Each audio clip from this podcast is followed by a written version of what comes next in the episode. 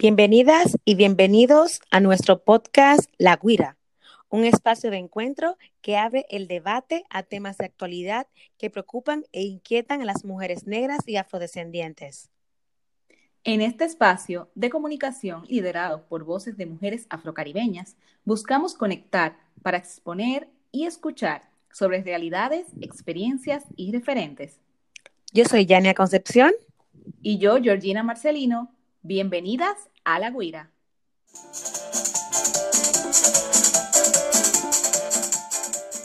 Este es nuestro episodio número 10 del especial La Guira Feminismos. Y el tema de hoy, feminismo negro y antirracismo.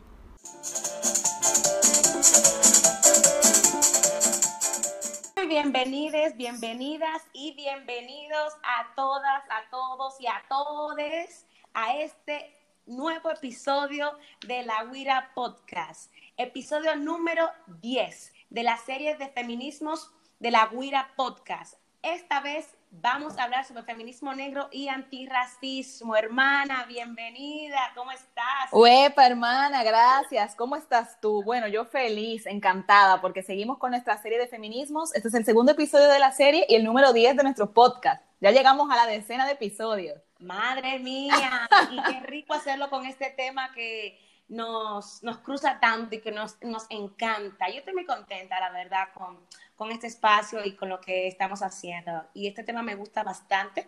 Y esta serie de feminismo de la Guria Podcast, o sea, que está buenísima y potente. La serie está buenísima, o sea, eh, de verdad que es increíble. Muchas gracias a todas a todas las, las, invitadas que van a pasar por aquí, que ustedes van a escuchar en los próximos episodios y con las que ya estamos también grabando y preparando los distintos podcasts, porque va a ser maravillosa. Yo también estoy muy feliz, hermana. Así es. Bueno, hoy, eh, como ya habíamos hablado en el episodio anterior, eh, dando introducción a esta serie de feminismo con el feminismo hegemónico, pues hoy vamos a hablar sobre el feminismo negro y antirracismo. ¿Ok? Y vamos a, a empezar un poco dándole la historia. Ya habíamos hablado, habíamos introducido un poco el tema con el primer podcast que hicimos sobre afrofeminismo. Pero hoy como que vamos a ahondar un poquito más y vamos a lanzar informaciones interesantes para que ustedes investiguen, tanto como nosotras, como vamos a hacer eh, mención de algunas referentes, pero eso quiere decir que estamos en investigación, o sea, no es que no hemos leído todos sus libros, nos falta seguir alimentándonos eso de los conocimientos de las referentes, tanto en Estados Unidos como en África, como Abya Yala. Pero aquí vamos a mencionar algunas para que podamos investigar juntas, aprender juntas y abrir como esa pizca o esa eh, puerta a la curiosidad. ¿Ok? Porque estamos en es un aprendizaje constante. El feminismo negro se popularizó en la década de 1960, como dije anteriormente, eh, con el tema del sufragismo, de los derechos, de las, de las manifestaciones, de los derechos civiles, eh, de las personas negras afroamericanas, en el tiempo de la esclavitud, sus derechos a la libertad. Ahora bien, esto eh, no sale así porque sí, sino cuáles son esas referentes, siempre hay que mencionar eh, las mujeres que estuvieron en la batalla, siempre adelante, en primera línea, por esos derechos, porque ser reconocidas. Nunca mencionamos muchas mujeres, pero vamos a ver ahí primero la Pues está como una primera referente, Harry Tutman. Harriet Tubman fue una luchadora por la libertad de los afroamericanos esclavizados en Estados Unidos y fue muy reconocida por eh, utilizar eh, los ferrocarriles subterráneos para liberar a personas esclavizadas. O sea, la, la mujer fue, o sea, yo cuando leí su biografía fue como, wow, qué ovario, qué ovario, qué ovarios se, se liberó y fue liberando a su familia y fue liberando a sus esclavos.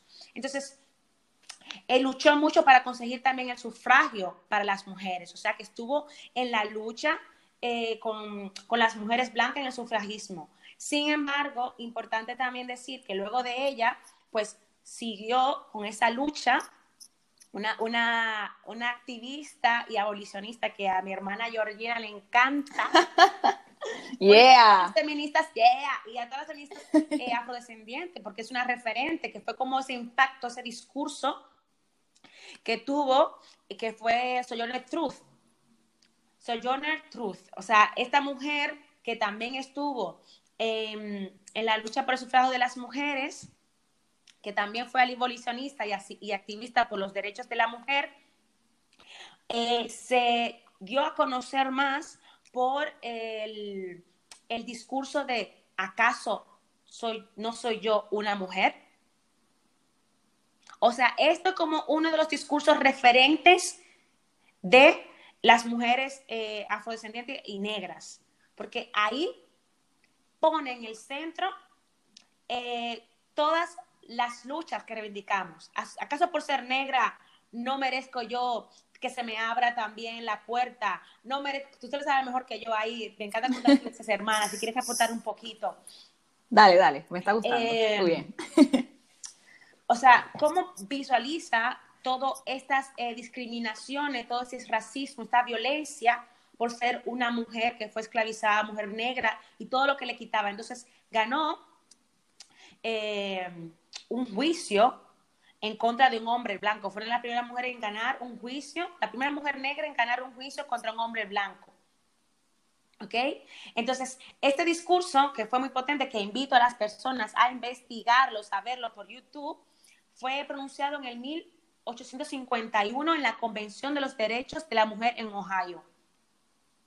Entonces, hay que leer, hay que investigar, hay que saber sobre esta historia, ¿ok? Y cómo nace este feminismo negro, cómo nace este, este feminismo eh, antirracista, porque parte de ahí. Yo creo que el antirracismo parte desde esa, de esa concepción de que tengo derecho, de que soy persona y, necesito, y también estoy en mi libertad. Entonces, otra persona que quiero mencionar dentro de esta triada que, vamos a ir mencionando como parte de la historia, para saber de los, los orígenes y la raíz, también quiero mencionar a Ida, Ida Bell.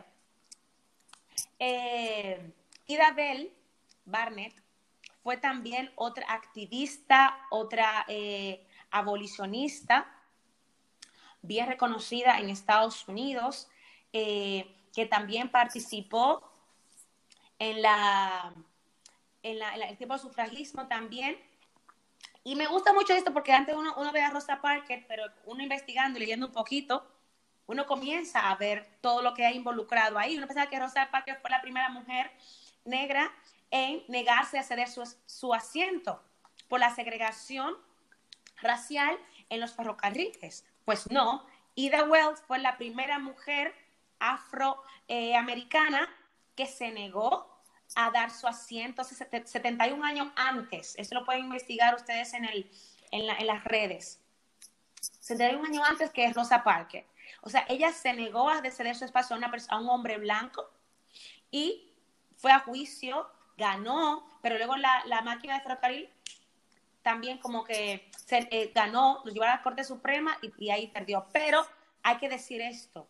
Y también fue la, una de las mujeres que se negó en las manifestaciones del sufragismo, de las mujeres, a ir de esto es parte del feminismo negro. Y no se puede concebir un feminismo sin el antirracismo.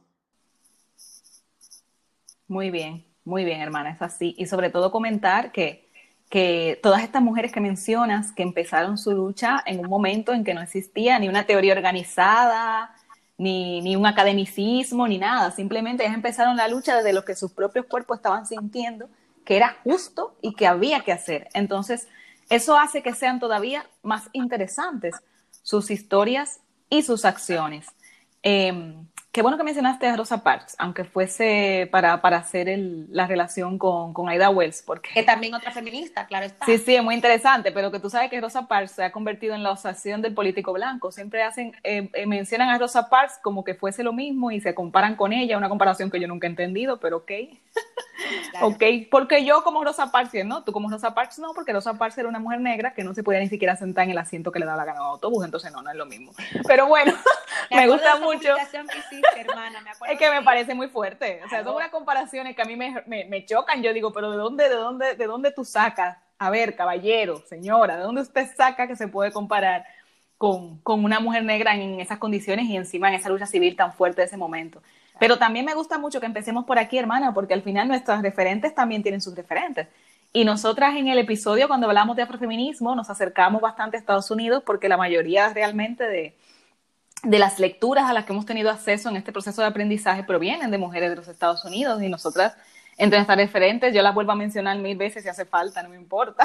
Claro. También está Bell Hooks, por ejemplo, que además eh, se dirige directamente al feminismo desde el feminismo. O sea, es una mujer que navegó muchos grupos feministas, que trabajó abiertamente con la lucha feminista, siempre considerando también el tema del antirracismo y al igual que muchas de, otras de nuestras referentes afrofeministas, el tema de la disidencia sexual porque también son mujeres que han navegado esa disidencia, porque son mujeres pues lesbianas, bisexuales en la mayoría de los casos, y obviamente esta, no obvian este punto, sino que lo hacen eh, un principio activo de la propia experiencia de lo que significa ser una mujer negra también, eh, en este caso siendo también disidente. También tenemos Angela Davis, que además de todo su trabajo en que conocido de sobra, tanto en el feminismo como en el antirracismo, además de las pocas mujeres negras a las que las blancas sí leen. Claro. Yo siempre digo eso, que, Angela Davis, su, su, figura ha sido tan, tan, tan, tan potente y tan poderosa a través de los años que ha logrado colocarse en ese sitial. Y a mí una cosa que, que, me gusta también de ella y que hace bastante es que no desprende la relación de, además de racismo y feminismo, no, no desprende también la relación que tiene aquí las implicaciones políticas y la relación también del hecho de la clase, de ahí su tratado más importante, Mujeres, Raza y Clase, donde hace la comparativa de cómo van influyendo los tres términos, ¿no? Las tres luchas en lo que significa la vida de las, principalmente de las mujeres negras en, en Estados Unidos, pero no únicamente. La verdad es que ejemplifica bastante también otras situaciones, incluso a veces de las mismas mujeres blancas, de cómo se diferencia la, la, mujer que está en un estrato social alto de la que está en un estrato obrero, ¿no? Compartiendo también con ellas espacio. Audre Lorde también, que es otra de las referentes que nos encanta, también eh, parte de esa visión que incluye las, la disidencia sexual y, y, un feminismo también basado en, en, en, las diferencias de la lucha de la mujer negra, cuando nosotras también tenemos que preocuparnos por una familia negra, por unos hijos negros, ¿no? Que aunque sean niños, aunque sean varones, desde el principio de su infancia empiezan a ser criminalizados, por unas niñas negras también que empiezan a ser hipersexualizadas desde los primeros años de su vida. También tenemos a, a Rosanne Gay, también más, más reciente, a la autora de Mala Feminista. Sí, me encanta ella, rompe con todos los sí, parámetros. Claro, y, y, y, lo, y, de lo que nos damos cuenta y lo que me gusta aquí ver es que nuestras referentes del feminismo, ya iremos navegando estos territorios del mundo, ¿vale? pero nuestras referentes del feminismo afrofeminista en Estados Unidos, al final han dado continuidad a la lucha de estas mujeres que tú mencionabas al principio, de Aida Wells, de Sojourner Truth, de Harriet Tubman, y de lo que significó su participación tanto en la lucha contra la abolición de la esclavitud como posteriormente en establecer que las personas negras tuvieran también los mismos derechos a nivel laboral, a nivel de sufragio y de muchos otros estratos que se han manifestado en ese país más que en otros, pero que no quiere decir que no hayamos tenido también otros territorios eh, luchas bastante similares. Bueno, una de las que, que también es estadounidense y, y, y, me gustaría mencionar es Alice Walker. Alice Walker es la autora del color púrpura, que es el libro que inspira la famosa película. Y además es interesante porque ella se, se incluye en el famoso womanism, que es como el movimiento, eh, hay gente que le dice womanista, pero también se dice más mujeristas. Y quiero hablar también de Alice, más que nada porque esto nos va a llevar en una vía directa a donde ella ha ejercido gran parte de su labor, que es África. Uh -huh. La vuelta a África también y el reconocimiento también de las feministas en África que nunca han salido del continente y que han hecho una lucha en el territorio que muchas veces se oculta precisamente por el valor que se le da más al conocimiento occidental y de, y de los nortes globales. Entonces, si nos adentráramos en África, ¿a qué referente nos encontraríamos allí también de un feminismo negro antirracista, hermana? Bueno, eh, ahí, bueno, la que voy a mencionar ahora, que son africanas, pero también han emigrado a países estadounidenses, ojo, eh, porque también hay que decirlo. Claro. Igual que Alice. Ahí, claro, sí, sí. como Alice. Está una que es muy conocida, Chimamanda Adichie, una con su libro Americana, también todas deberíamos ser feministas. O sea, ella habla ahí de esa historia de por qué debemos ser feministas. Me gusta mucho. También tenemos a Oyerumi, que Oyerumi también lo hablamos al inicio, de, en el espacio, en el episodio de afrofeminismo, que también habla sobre la invención de las mujeres, que es también como ese, ese cuestionamiento, también como una forma de mostrar Eso y poner sobre la mesa de dónde viene la invención de las mujeres desde el género y cómo fue llevada a, eh, a África, y en ese, en ese, caso en Nigeria, y cómo impacta también en la parte de eh, las eh, las vidas también, cómo se ha estructurado.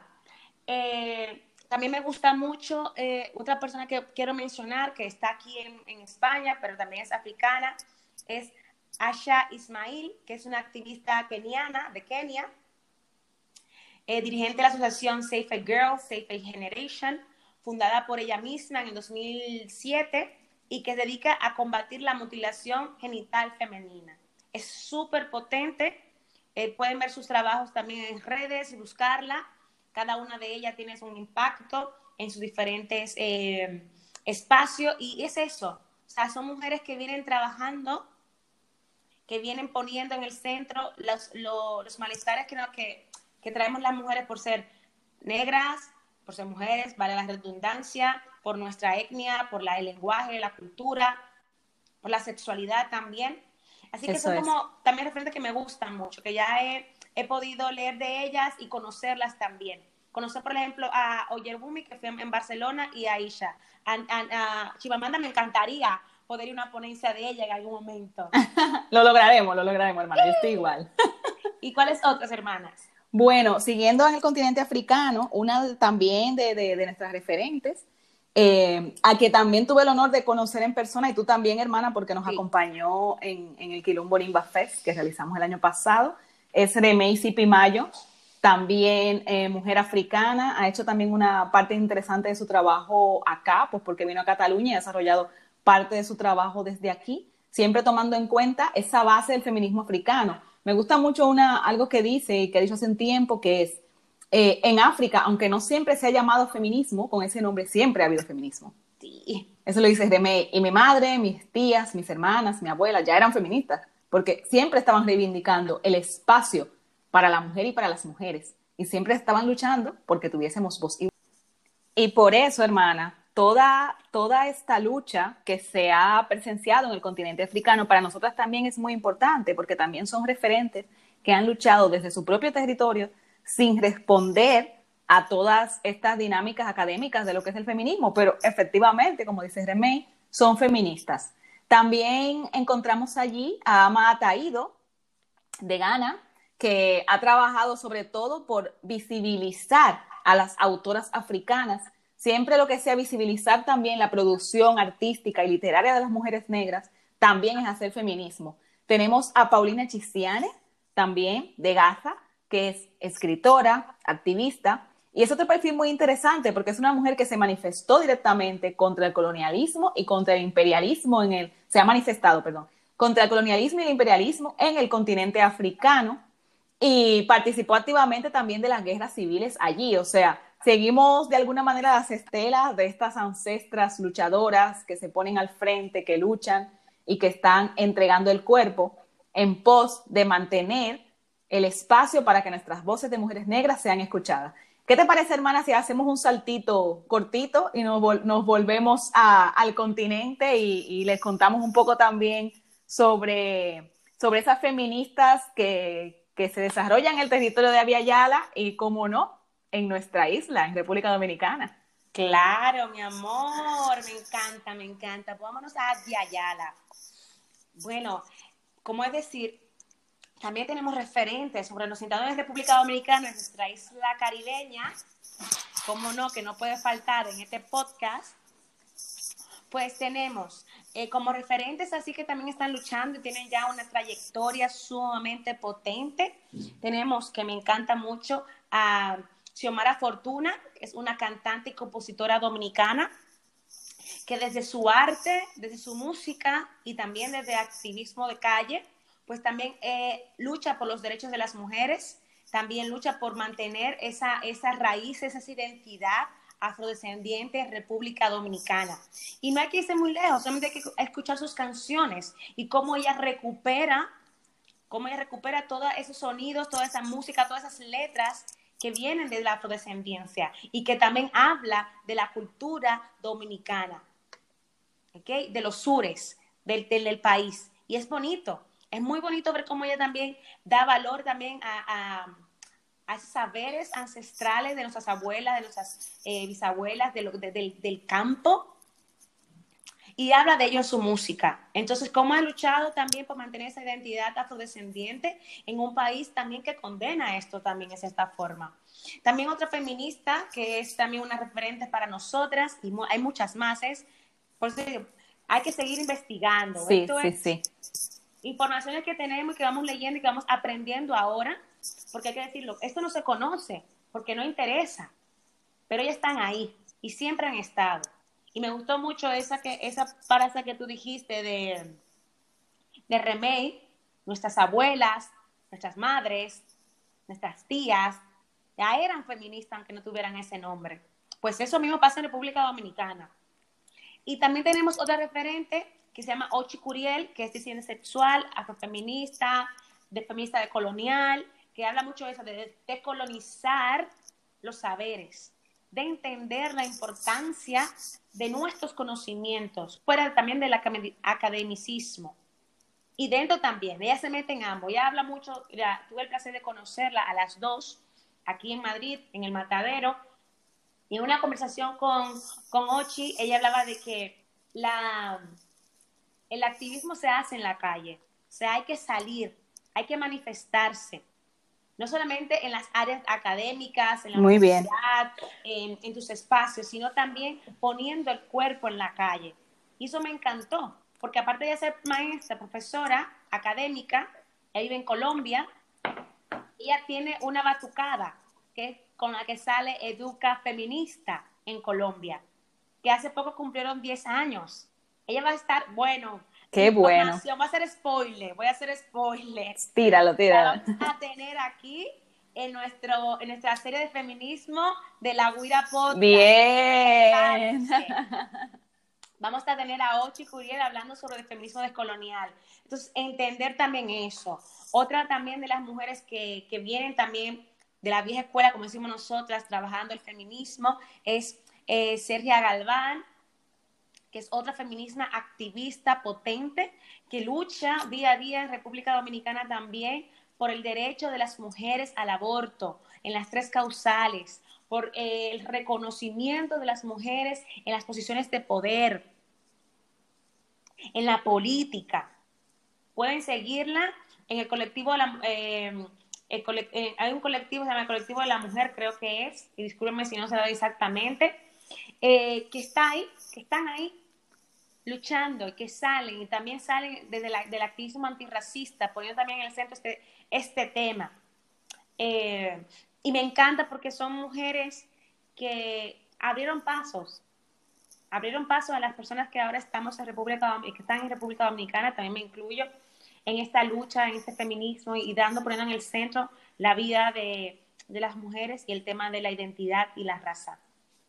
Excelente, hermana. Y qué gusto escuchar precisamente que en nuestra tierra se esté generando una lucha tan potente, tan significativa. Yo encantadísima y feliz de que en breve vamos a tener también a Orchi aquí hablando con nosotras precisamente de lo que, de lo que ha sido este y de lo que es esta lucha desde la República Dominicana, desde nuestra isla, hablando de feminismo decolonial, que no es poca cosa, porque realmente el feminismo decolonial se ha desarrollado mayormente en, en el área del Caribe, que es algo que a mí siempre me llamó la atención cuando supe que que partía sobre todo desde nuestros territorios. Y va a ser muy interesante tener a Orchi aquí y hablar de eso, de verdad, no se la pierdan. Vamos a, vamos a coger el barquito, el barquito, de, el barquito de la Guira, y vamos a ver qué pasa también en el resto del continente, ya que estamos tan cerca. ¿Qué pasa con, con las feministas negras y el feminismo negro en Aviala? Una de, siguiendo esta línea de que nosotras también estamos investigando, estamos aprendiendo, estamos conociendo, uno de mis descubrimientos que descubrí estando ya aquí, ha sido la peruana, artista peruana Victoria Santa Cruz. Mm. Fue ese, ese, ese, maravilloso performance, esa ese poema, Me gritaron negra. Esa, eh, eh, o sea, la potencia, usted no se imagina, las personas que no son, bueno, que nos estén escuchando, que no sean hermanas negras nuestras, lo que significa escuchar ese poema por primera vez, todo lo que te mueve en el cuerpo, el recuerdo de lo que es el momento en el que te das cuenta de que eres una mujer negra y que a partir de ahí todo va a ser distinto para ti, lo que es encontrarse con esto. Y esto, entre otras muchas otras mujeres, gracias a Victoria y este poema tan poderoso que además le pueden encontrar en YouTube, está disponible en diversas plataformas y está abierto, o sea, le pueden escuchar y la pueden ver a ella reclamar en vivo con una potencia y una fuerza que tiene tan, eh, que es maravillosa la verdad esa, mujer. Y yo recuerdo eh, lo que fue para mí también descubrir a través de ella, de su trabajo, de escuchar entrevistas suyas, el gran trabajo también que hay de feminismo negro y de feministas negras hacia el sur del continente, que muchas veces queda también como bastante oculto, ¿no? Parece como que, que ese sur eh, quizá sabe, somos conscientes de que navega una, una poderosa resistencia indígena, pero no siempre somos conscientes de que más allá del Caribe y dentro de la propia Vía Yala también hay una, hay una poderosa resistencia negra. A veces eh, en países donde no, no estamos pendientes de que por, por, el sentido de la propia colonización, por supuesto, también hay una población negra presente.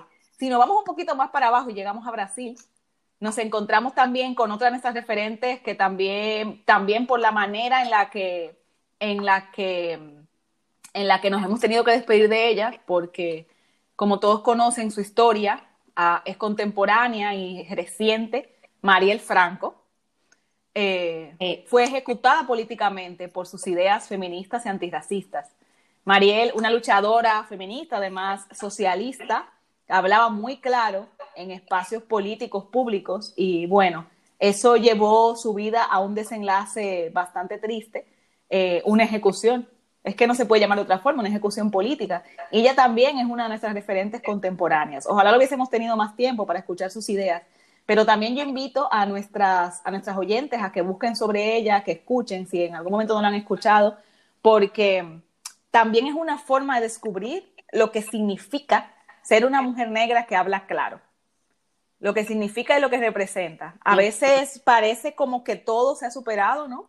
Parece como que todo se quedó muy atrás en aquellas referentes históricas que, que estuvieron luchando por el, por el sufragio, por la abolición de la esclavitud y que, y que vivimos en un mundo nuevo donde estas cosas no pasan, pero sin embargo ahí tenemos a Mariel, un caso de hace menos de 10 años, donde una mujer negra no pudo hablar directamente de todo lo que significaba sistemáticamente tanto el racismo como, como, como el machismo. Bien, claro que eh, Mariel también era disidente, entonces otra vez nos encontramos con referentes que además también son disidentes sexuales, y que nos dan esa visión, en su mayoría, la verdad, nos dan esa visión de lo que significa un cuerpo de una mujer negra que además nos responde a una heteronormatividad.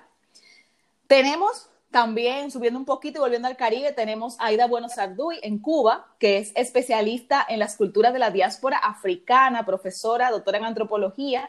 Ahora mismo está, está aquí en España, está trabajando en, o sea, está como profesora universitaria aquí y, y como, como dice Yania, como spoiler, bueno, ya no está en spoiler porque ya un poco ustedes saben quiénes van a pasar por aquí. Aida también va a pasar por aquí y viene a la Guira también a contarnos sus experiencias como estudiosa de todo lo que es el, de todo lo que es el mantener también a través de, de lo cultural la resistencia negra en nuestros territorios, en, en la Avia ya la original y como el feminismo negro también eh, a través de mujeres estudiosas como ella, de mujeres políticas como Mariel y de artistas como Victoria Santa Cruz, sigue manteniendo la voz de la mujer negra y reivindicando también con potencia lo que nosotras tenemos que decir. Me encanta, hermana. Yo te estoy escuchando y me digo, wow, todo el arte, todo el arte, toda la potencia de estas mujeres, de poner su cuerpo, de, de hablar sobre las cosas que te prohíben que hable, del sexo, de la disidencia, de, del aborto, de tu derecho a un salario, de tu derecho a poder eh, hablar libremente, o sea, tus derechos civiles. O sea, es increíble cómo esas mujeres no abren el espacio, no han abierto el espacio y siguen haciéndolo junto con otras mujeres que vamos creciendo, que vamos aprendiendo. Y me encanta. Y por eso, uniendo todo esto, vamos a hablar sobre las reivindicaciones del feminismo negro. O sea, hacemos toda esta, esta, esta línea, este trenzado para que ustedes vean de dónde viene todo esto y que no es desde ahora. El feminismo no es algo nuevo. El feminismo negro no es algo nuevo. Es antiguo y viene, y viene, eh, es una lucha, viene siendo una lucha constante de los tiempos de la esclavitud hasta los tiempos de ahora. Entonces, como hablamos en el episodio anterior, pues es eso, hay un feminismo que se crea universal que no ve estas luchas. Entonces, dentro de reivindicaciones que, que tenemos como feministas negras, antirracistas, bueno, vamos a hablar un poco de, también ahí entramos la raza, vamos a poner la raza como, como también como en el centro. O sea, ponemos la raza como algo que nos cruza, que no podemos separar de nuestra lucha. Eso es. Por las discriminaciones raciales, por el odio, por la xenofobia. Y no se puede divorciar. No se puede sacar. Exactamente, hermana. Todo lo que está relacionado con el racismo y la violencia racista que cruza nuestros cuerpos es algo eh, es que ha dicho la palabra, no se puede divorciar, es algo inseparable de nuestra lucha feminista. Nosotros, por supuesto, nos consideramos feministas, luchamos como nuestros derechos como mujeres, pero obviamente la cuestión de raza, ya lo hemos dicho en otros episodios y lo vamos a decir todas las veces que, que, haga, que haga falta, es indivisible, porque lo de negra todavía no me lo puedo quitar. Entonces, mientras eso sea así, nosotros vamos a estar abogando también por un feminismo que sea antirracista y que tome en cuenta esto. Otra de las luchas, hermanas, también que que reclama el feminismo negro y que ha reclamado desde siempre es la interseccionalidad. Aunque la interseccionalidad se haya eh, nombrado relativamente recientemente con ese nombre, pues como tal, realmente lo que significa la intersección de las distintas opresiones, hablar de lo que significa al mismo tiempo ser una mujer negra, ser una mujer negra disidente y todas las, todas las distintas opresiones que se pueden interseccionar sobre un solo cuerpo, también ha sido una de las principales materias que ha puesto en, el, en, la palestra el feminismo negro. Son las feministas negras las que están hablando desde un principio, por la propia experiencia de sus cuerpos, de que no es solamente ser mujer, pero tampoco es solamente ser negra. Es el hecho de que yo soy todo esto y esto supone que el sistema recaiga sobre mí de una nueva forma, más violenta, más agresiva, ¿no? Negándome todavía más espacios. También será otro de los temas en los que vamos a hablar en esta misma serie de, de feminismo que tenemos acá en la Guira y que por supuesto no se pueden perder. Interseccionalidad también, hermana. Claro, eh, dentro de eso también ya hemos hablado, raza, la intersección de todas estas opresiones, como es, por ejemplo, la clase, la opresión de la clase, el capitalismo, cómo nos interpone, cómo tenemos las barreras, que no llegamos a posiciones laborales eh, por nuestras capacidades, porque tenemos la barrera racial que ahí nos cruza y súmale eso, la otra parte más, hermana, el género. Uy. El género, cómo también nos cruza. Que ahí entra el sexismo y el machismo y el sistema patriarcal. Que no tiene las mismas oportunidades que un hombre cis hetero. No. Imagínate, ¿y cuál otra hermana? Bueno, además es que de, verdad es que con el género podemos hacer todo otro programa enterito, pero bueno, ya tenemos varios y van a seguir siendo varios, porque la verdad es que todo lo especial parte desde aquí. Otra de las cosas que reivindica eh, las feministas negras, que reivindicamos también las afrofeministas ahora que estamos empezando a aprender, es el tema de revalorizar, de revalorizar nuestras culturas y nuestros saberes ancestrales en torno a lo que significa ser mujer. O sea, hay vivencias vivencias de lucha y de resistencia en el territorio que se han mantenido vivas gracias al aporte de las mujeres, como decía Remey, de las madres, las tías, las abuelas, que están haciendo esa labor constante para mantener a la comunidad negra a través de los años. Y cómo entonces también se han estado transmitiendo estas ideas culturalmente a través de la cultura, de la forma de hacer, de la forma de nuestros bailes, como de todas las cosas con las que nos encontramos culturalmente. Y de alguna manera también las afrofeministas buscamos también reivindicar eso, señalar cómo la mujer negra ha estado presente ahí desde siempre, que no es una cosa ni nueva ni moderna, siempre ha estado ahí, se ha ido transformando, pero la presencia de la mujer negra luchadora siempre ha estado ahí. ¿Qué otra, qué otra cosa también nosotros podemos navegar, hermana? Dentro de nuestras reivindicaciones también está la parte de la sexualidad, de la incidencia sexual, cómo nos cruza también el sanar nuestro cuerpo, cómo nos cruza también el, el ser disidente. Como mencionamos anteriormente, mm, varias de las referentes son disidentes sexuales y reivindican también el hecho de cómo la heteronormatividad fue implementada por la colonización. Las vidas trans importan.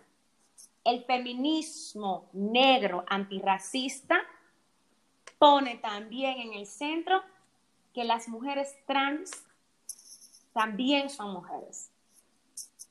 A diferencia del feminismo hegemónico blanco, que las condena y las sigue llevando a la muerte, a, aniquilarla. Porque todo lo que hablan, todo lo que dicen, es para desaparecer a esos cuerpos. Entonces, lo pone también en el centro. Angela Davis en sus discursos la pone siempre. La vida de las mujeres trans son las que están más, están siendo vulnerabilizadas, están siendo violentadas, están siendo asesinadas. Entonces, también es otra de las reivindicaciones que hacemos. Esas vidas también son importantes. Así es. Y entra, ah.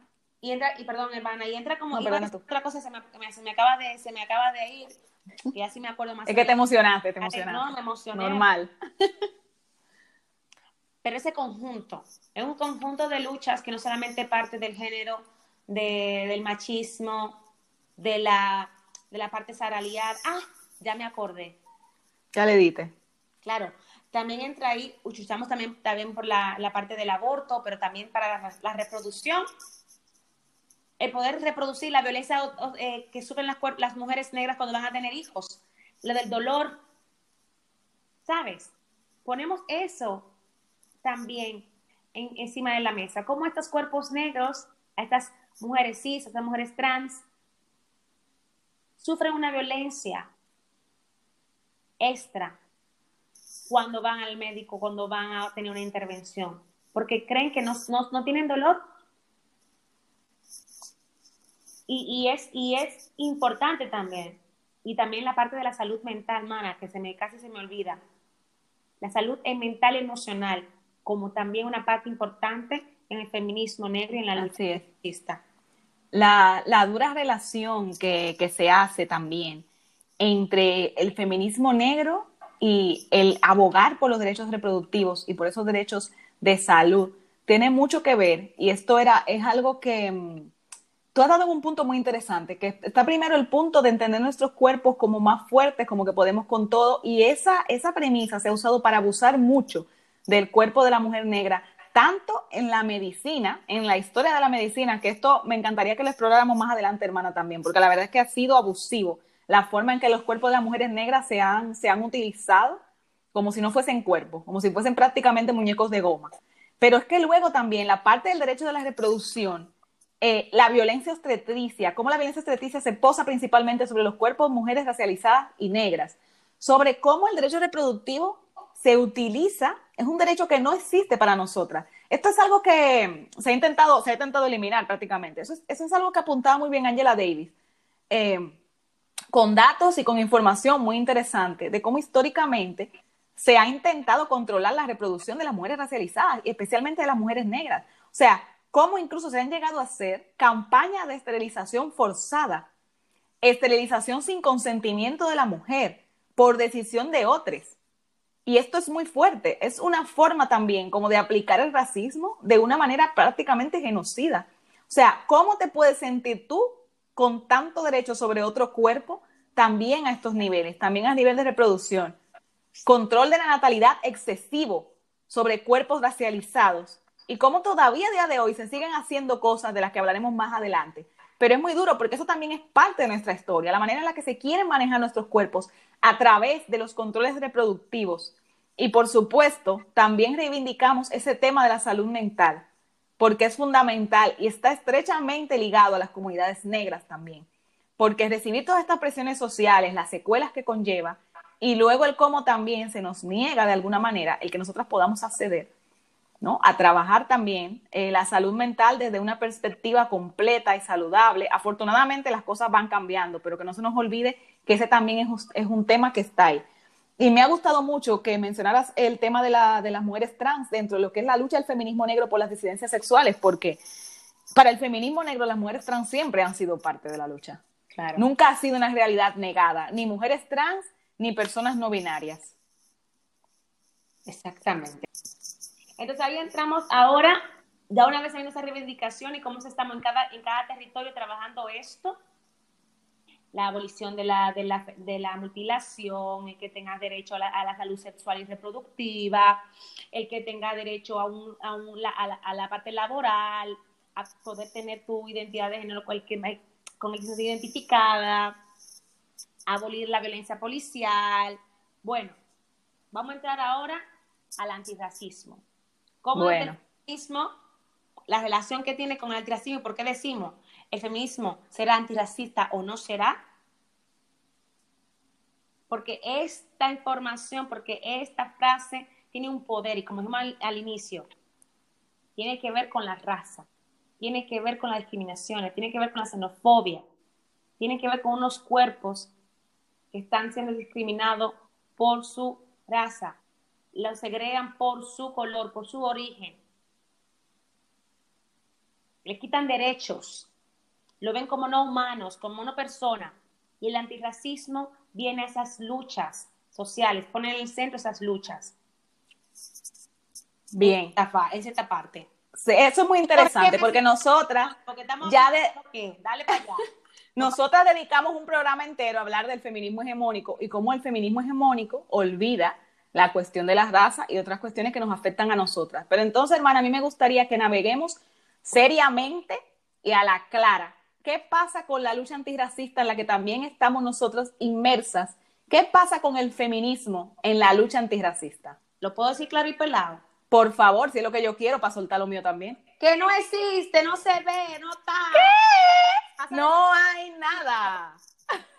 Nosotras estuvimos todo un programa hablando de la, de la necesidad que tenemos como feministas de que el feminismo tome en cuenta tome en cuenta la cuestión de raza, pero ¿está el antirracismo tomando en cuenta la cuestión de género? No. No. Ay, qué bueno está esto. Porque las feministas negras sí toman en cuenta el antirracismo y lo tienen interiorizado porque no hay manada. Desde siempre. En los movimientos activistas antirracistas, que hay cuerpos que sí tratan de meterlo, no se toma tan en cuenta el feminismo negro. Y hay que decirlo a la clara. A la clara. Y las mujeres negras, y vuelvo a nuestro mapita, siempre hemos hablado de la reivindicación de los derechos de todas las personas negras y siempre hemos estado mano a mano con el hombre negro. Esto lo han dicho todas las de nuestra lista. Esto lo han dicho las estadounidenses, las africanas, las de coloniales, todas las mujeres con las que hablamos y con, y con nuestras invitadas también, que vamos a hablar el tema, los temas feministas en este especial. Para nosotras, nuestros hermanos negros, hijos, padres, hermanos, siempre han sido parte íntegra de nuestra lucha. Claro. Sin embargo, nosotras no somos parte íntegra de las suyas.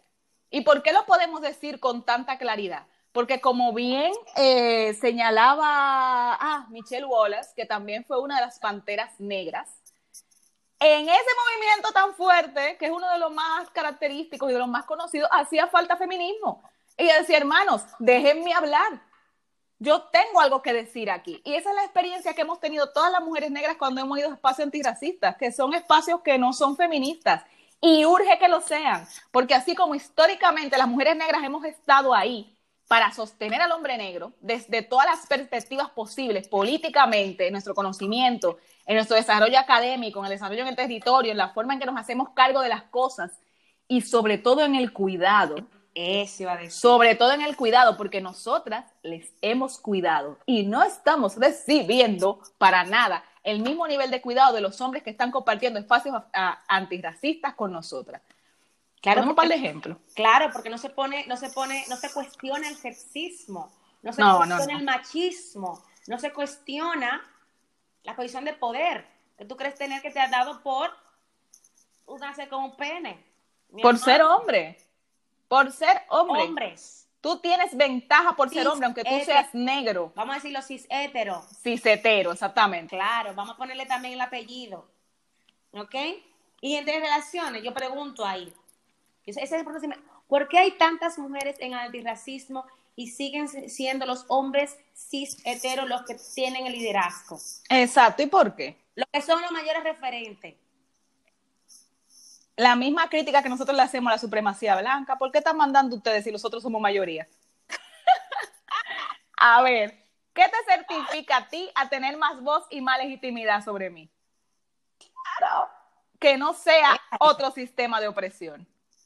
Claro. Esa, y que no se cuestiona, y que no te lo cuestiona. No, pero ustedes opinan, no, pero ustedes. Pero sí, claro. Cara, ¿quién sale?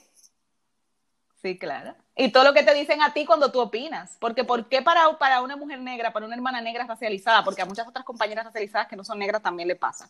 Pero bueno, vuelvo aquí. ¿Por qué, una, ¿Por qué a las mujeres negras y racializadas en espacio antirracista no tienen que suponer tanto decir las cosas? Y recibir tanto por expresar las cosas.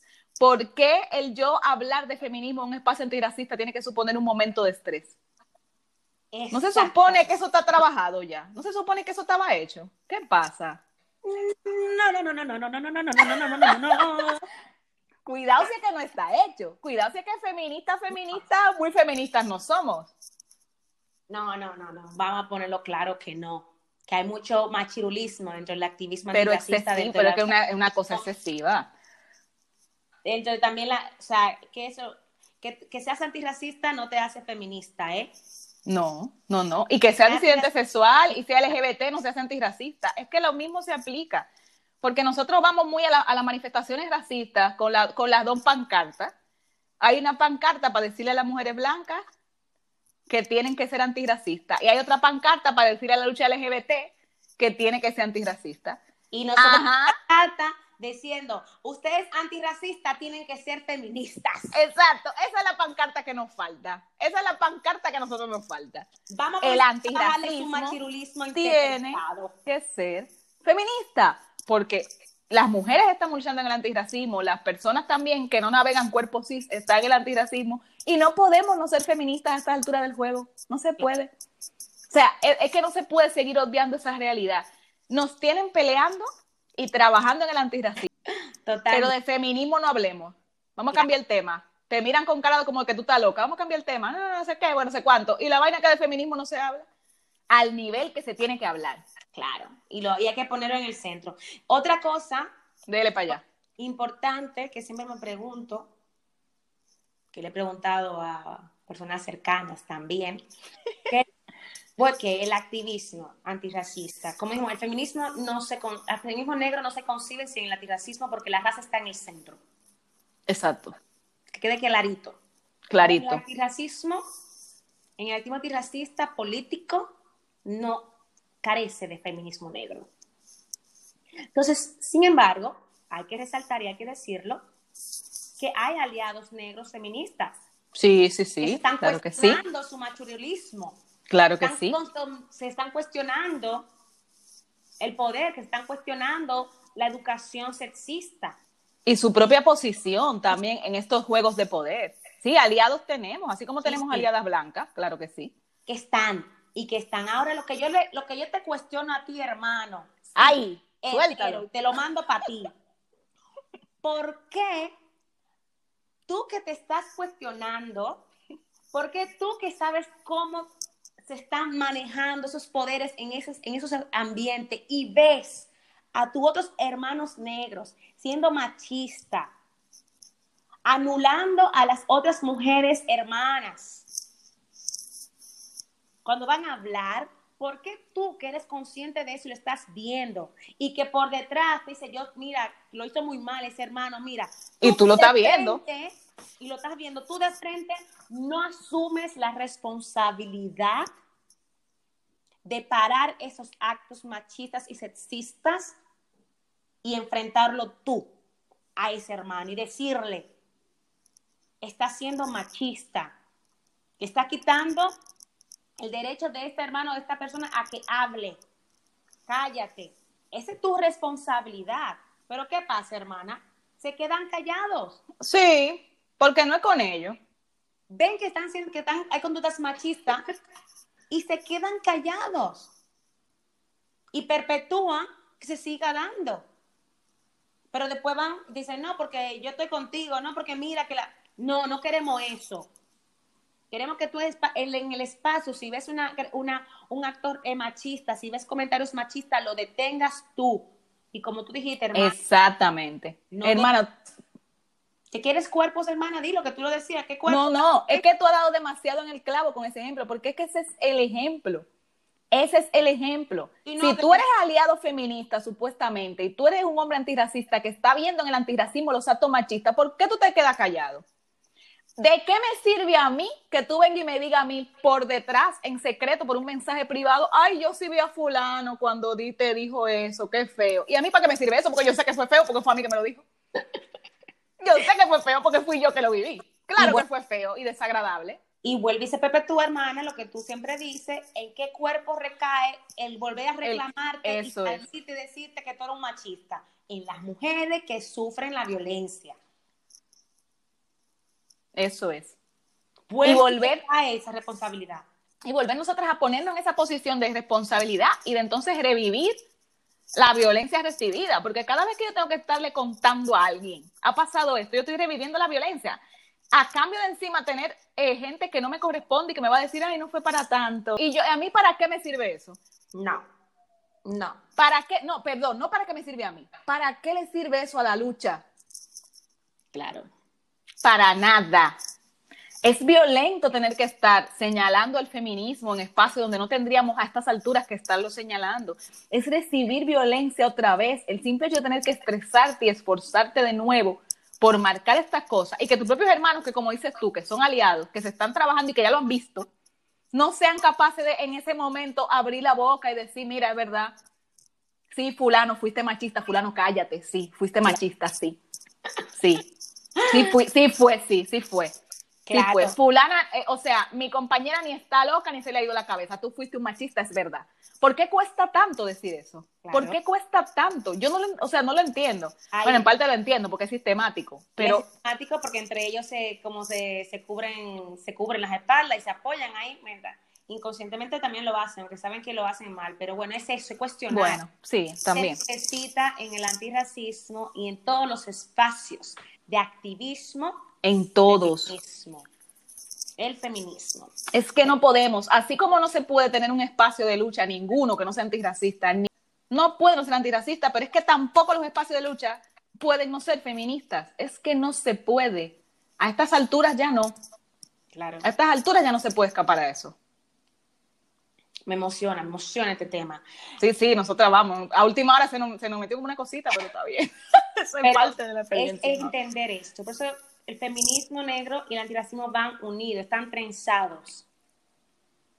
Y cada uno tiene esa historia, porque uno nace del otro y el otro nace de uno. Claro. O sea, que no, es que, es que están ahí. Y vamos a ver que si las, las afrofeministas nunca lo han separado, es porque no es tan difícil no separarlo. Exactamente. Exactamente. Bueno, hermana, para terminar, feminismo negro existe y seguirá resistiendo ante, ante todo. Y no hay feminismo negro sin antirracismo y no hay antirracismo, y no puede haber antirracismo sin feminismo negro. Muy bien. Yo quiero concluir diciendo que así como nosotras lo hemos dicho desde el principio de este episodio, nosotras mismas seguimos aprendiendo, seguimos reconociendo a nuestros referentes, seguimos intentando ir más allá de lo que nos marca la academia, de lo que está en libros, y estamos haciendo ese proceso porque nos reconocemos que nos falta proceso, porque a todos nos falta, porque nuestros saberes han estado ocultos durante mucho tiempo. Y en eso estamos trabajando. Por eso también nos hemos motivado a hacer este especial feminismo y que también vengan mujeres de otras comunidades a hablar con ustedes y con nosotras.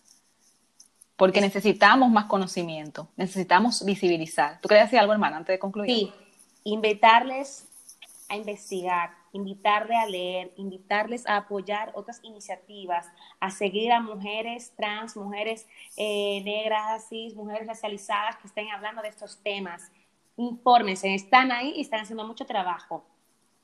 Muy bien. Para cerrar, decirles que si nosotras también, desde estos cuerpos, podemos y hemos podido y continuamos haciendo el esfuerzo por replantearnos las cosas, por replantearnos nuestros propios privilegios, por buscar esa información, por aprender, por conocer otras voces, es algo que realmente todos podemos hacer.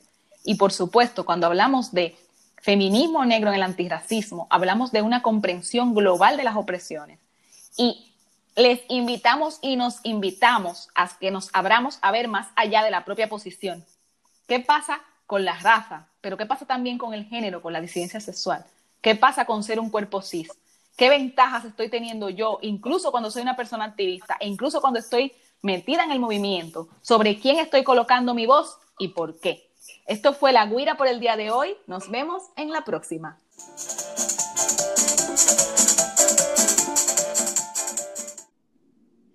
Gracias por acompañarnos. Esperamos que este tema haya sido de tu interés y agradecemos haber compartido esta experiencia junto a ti.